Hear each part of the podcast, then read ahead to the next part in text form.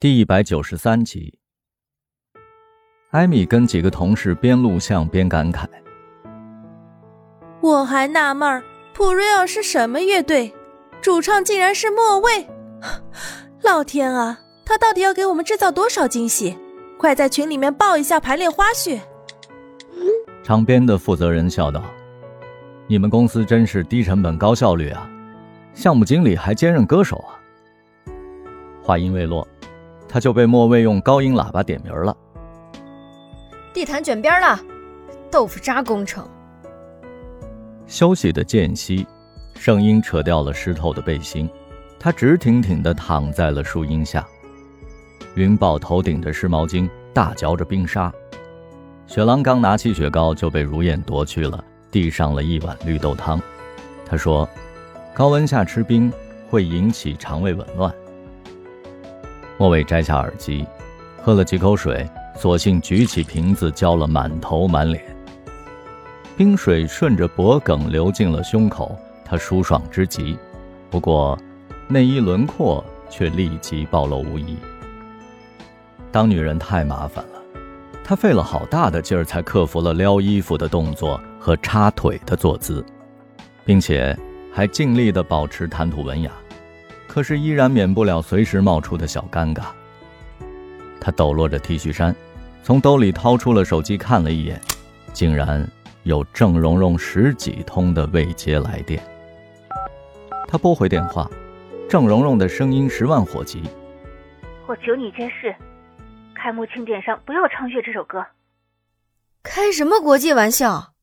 月是董事会钦点曲目，全场的压轴大戏。我来说服叶明，你只需要换一首歌。我跟剑鱼谈过了，只要我们放弃起诉，他将提供更多阿义遇难的线索。你昏头了，竟然相信那个无耻之徒？放弃起诉，剑鱼就可以堂而皇之的侵占阿义的作品。那首莫名其妙的残乐将红遍大街小巷，到处都是旗子颓靡空洞的声音。事实上，他已经在三亚秘密开拍 MTV 了。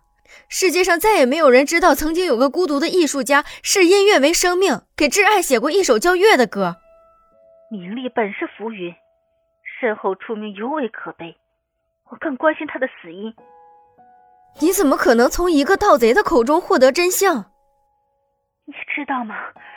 鉴于在现场不仅仅看到了奄奄一息的阿义，他还看到了凶手。他被恐惧压倒了。所以不曾跟任何人提起这件事。哼，十几年过去了，如果他是唯一的目击者，他可以充分发挥想象力，编造故事，吊你的胃口，然后迫使你放弃维权。他看到一个额头上有黑色胎记的人正在试探阿姨的呼吸。我的前夫的私人助理就有那一块胎记。你的直觉是对的，阿姨很可能遇害了，而且是因为我。郑蓉蓉哽咽了，莫蔚懵了，瘫坐在地上，他的心里一阵绞痛。郑蓉蓉说过，她前夫的嫉妒心和控制欲极度的扭曲，家暴是时常有之，并暗中的监控他。如果他洞悉了他和他舅舅之间那刻骨铭心的爱情，必然会进行毁灭性的报复。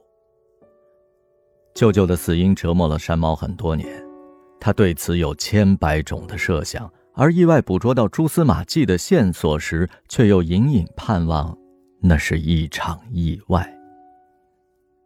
舅舅一生与世无争，与人为善，他实在不忍想象他临终时的惊恐和绝望。他宁愿相信，是天使带走了他，而非遭到了罪恶的荼毒。万籁俱寂的夜晚，莫畏毫无困意，心里的悲伤像浪花般一层层的泛上来，使他的呼吸变得沉重。